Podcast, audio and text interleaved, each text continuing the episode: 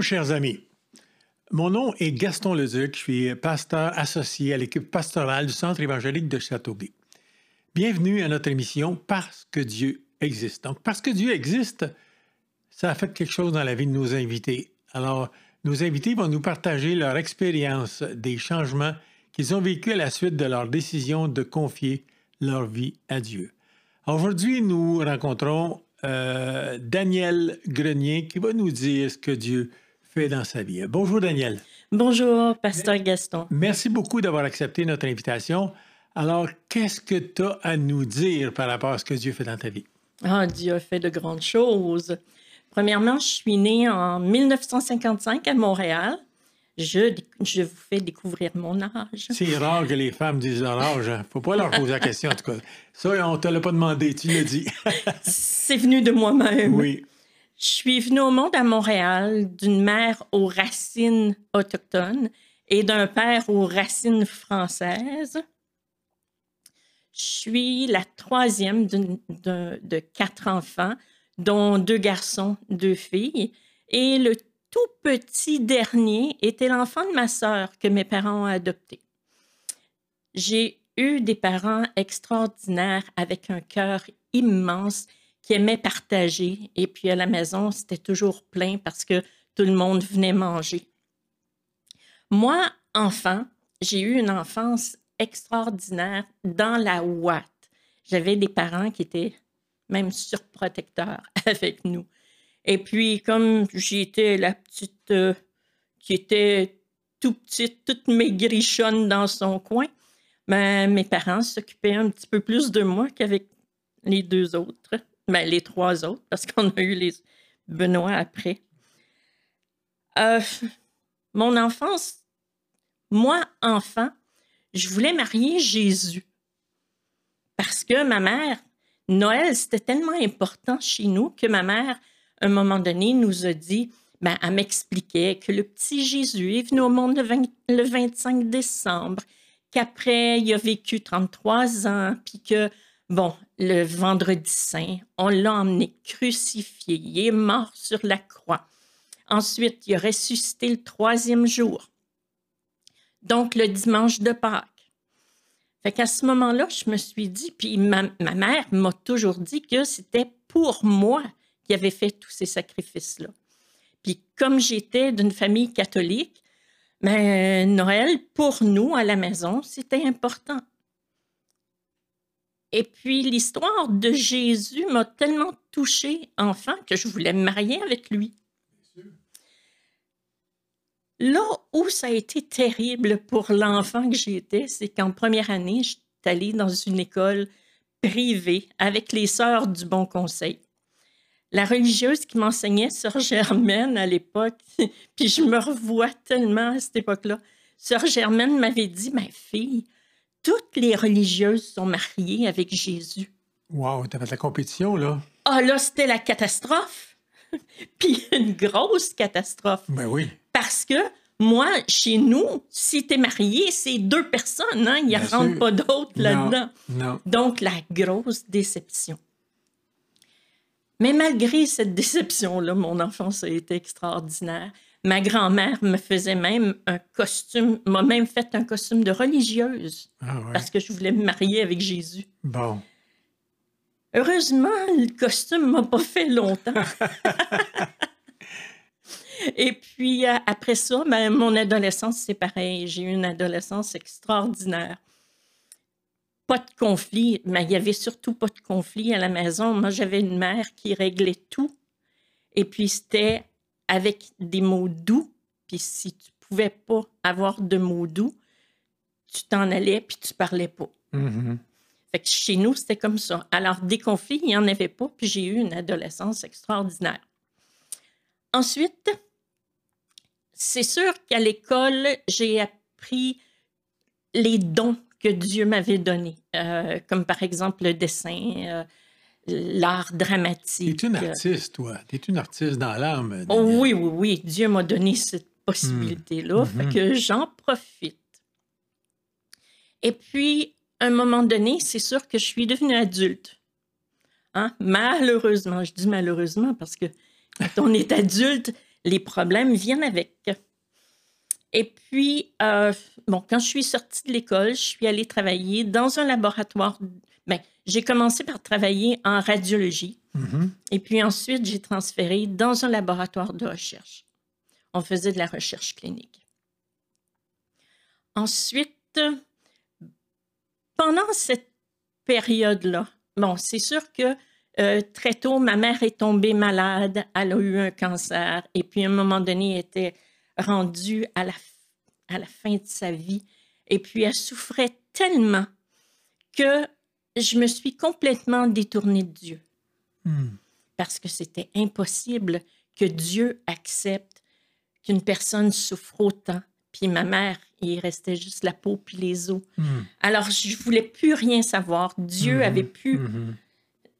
C'était plus dans mon vocabulaire. C'est comme si Dieu n'avait pas fait son travail de la guérir parce que c'est sûr que tu t'attendais à ça. Oui, ben oui, surtout que je, je le demandais. Ben oui. Et puis, euh, non, ça n'arrivait pas. Et puis, le vide que je me suis mis à ressentir quand je me suis détournée de Dieu a fait en sorte qu'à la même époque, je suis devenue agoraphobe. J'avais peur de tout. Tout devenait stressant. La paix, je connaissais pas. Alors, euh, ce qui est arrivé, c'est que, évidemment, euh, ce trou béant-là a continué à grandir. Ma mère continuait de souffrir, puis moi, à un moment donné, je n'étais plus capable. Fait que j'avais décidé de mettre fin à ma vie. J'ai dit, là, c'est assez, j'arrête. Je savais que mon frère s'en venait. Alors, je me suis dit, tout était préparé, puis je me suis dit, quand mon frère va arriver, moi, je- lui entre par en avant, moi, je sors par en arrière, puis on ne me revoit plus. Sauf que, à la fin de cette pensée-là, j'ai entendu ma mère crier. T'avais quel âge à ce, moment-là, toi, euh, Daniel? J'avais 18 ans. 18 ans. Ouais. Âge critique. Et puis, quand ma mère a crié, je suis partie en courant dans la chambre. Puis là, je l'ai regardée, puis j'ai dit, Maman, qu'est-ce qu'il y a? Elle m'a dit, Ah, Daniel. Puis là, elle se tenait la poitrine. Elle dit, Imagine-toi que j'ai eu le sentiment que tu étais en danger. Mhm. Alors évidemment, avec ce qu'elle venait de me dire, j'ai mis mon plan de suicide sur la glace. T'as vu que malgré tout, Dieu a fait quelque chose parce que. Ouais. Oui, parce qu'elle ne pouvait pas savoir ce que Ben je non. pensais. Ben non. Et puis tout d'un coup, là, cette façon-là, puis surtout le ton avec lequel elle me le dit, ben c'est sûr que j'ai mis ça sur la glace. Et puis pas longtemps après, dans le Montréal matin à l'époque, il y avait des petites pensées. Et puis il y a quelqu'un qui m'a donné, qui a découpé la pensée, puis qui m'a donné cette pensée-là. Cette pensée-là, c'était quand à la fin de ma vie, je comparaîtrai devant Dieu.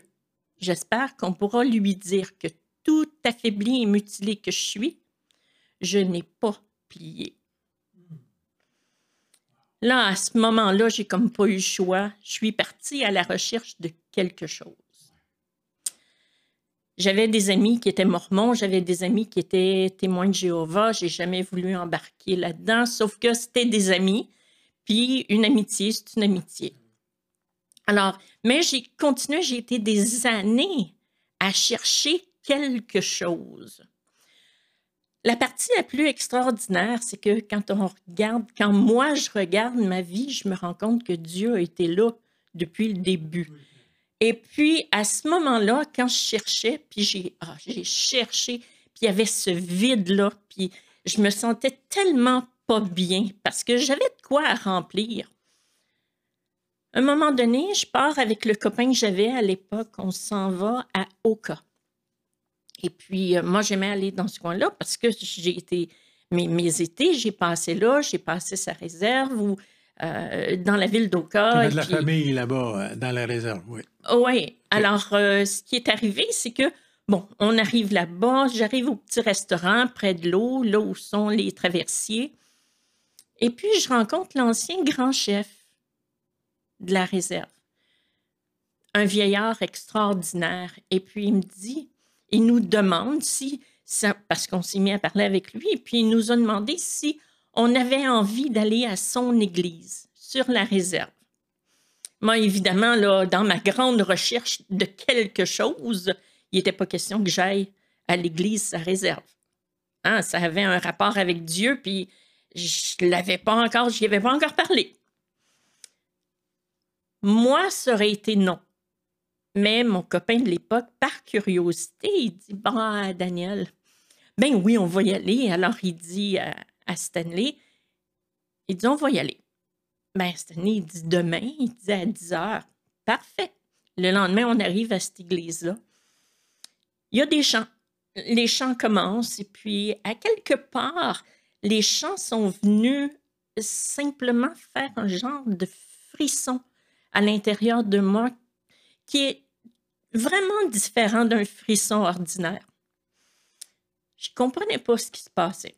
Et puis là, à un moment donné, Pasteur Thévenot se lève, c'était maintenant à lui à parler, alors il nous souhaite la, la, bienvenue, comme il fait à tout le monde. Alors il souhaite la bienvenue, et puis bon, tout est beau, et puis c'est super. À un moment donné, il commence le service en disant, Jésus nous a dit, je vous donne la paix et je vous laisse ma et il a insisté sur ma paix. Alors évidemment, à ce moment-là, là, ça a été comme une claque dans le front. J'ai compris que si je voulais de la paix, moi qui connaissais pas ça, il fallait que je fasse de quoi. Alors, je n'ai pas rencontré quelque chose, j'ai rencontré quelqu'un. Mm-hmm. Et puis, à partir de ce moment-là, le soir, on est retourné.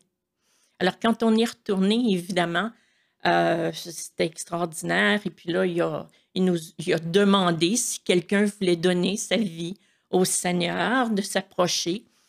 Et puis c'est à ce moment-là que j'ai donné ma vie au Seigneur. Avec quel âge à ce moment-là, Daniel? Et Seigneur, j'avais euh, quelque chose comme 40 ans. OK. OK. Fait que ça faisait un bon bout entre 18 et 40. Là. Dieu te poursuivait pendant tout ce temps-là, puis t'a quand même protégé aussi. Oh, que oui. Des fois, il me donnait des jambettes, mais c'est pas grave. c'est ça. que tu te rendes compte qu'il était là. ouais. Mais ce qui est extraordinaire, c'est que après que je l'ai accepté, moi, je suis veuve. J'ai été mariée 22 heures. 22 heures. 22 heures. mais avec le Seigneur, de toute façon, tout est extraordinaire, même la mort de quelqu'un. Ben oui. Alors, euh, ce qui est arrivé, c'est qu'à un moment donné, bon, je fais ce que mon mari voulait, on l'a fait incinérer.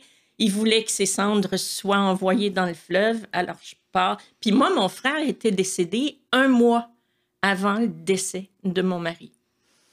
Alors, je suis partie avec les cendres et puis Diane, mon amie, puis la famille de Robert, et puis on est parti. On arrive sur le bord du fleuve, mais avant d'arriver sur place, il y a deux femmes plus loin avec un enfant. Puis ça, c'est la partie extraordinaire de Dieu. Moi, tout d'un coup, je suis plus capable d'avancer. J'ai plus de jambes, j'ai plus rien. Alors je regarde au ciel, puis je dis, mais là, là, mon Dieu, si tu veux que j'avance, viens me dire que tu m'aimes. Et puis ça, c'est la... Quand il y a quelque chose qui ne va pas dans ma vie, c'est ça qui me revient. Le petit bonhomme qui était à l'autre bout complètement a parti à courir. Il est arrivé devant moi, il s'est levé la tête, j'ai penché la mienne, puis il m'a dit Je t'aime bon. T'as-tu compris? Je Wow! Cet enfant-là ne parlait pas. Les parents sont. La mère est arrivée, puis elle ne comprenait pas pourquoi son enfant avait parlé, puis qu'est-ce qu'il avait dit. Puis. Mais c'est sûr que moi, là, j'étais dans le je t'aime. T'as compris, là. T'as compris. Oui. Pour moi, c'était très clair. Je venais d'y demander. Dieu venait de te ah. parler, lui. Il ah venait de te parler par cet enfant-là. Ah oui, oui, oui. Et puis, ah, pas longtemps après, j'ai eu un cancer, un autre cancer, un deuxième. Le premier était un cancer d'ovaire. Là, j'ai eu un cancer de sein, pas longtemps après. Tout au long de mes traitements, à partir de ma journée de l'opération jusqu'au dernier traitement.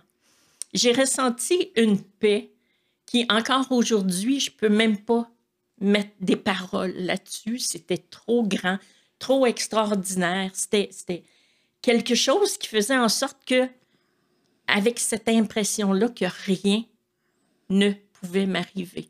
Une paix qui dépasse toute intelligence. Tout. Ah oui, oui, oui, c'était Mm. extraordinaire.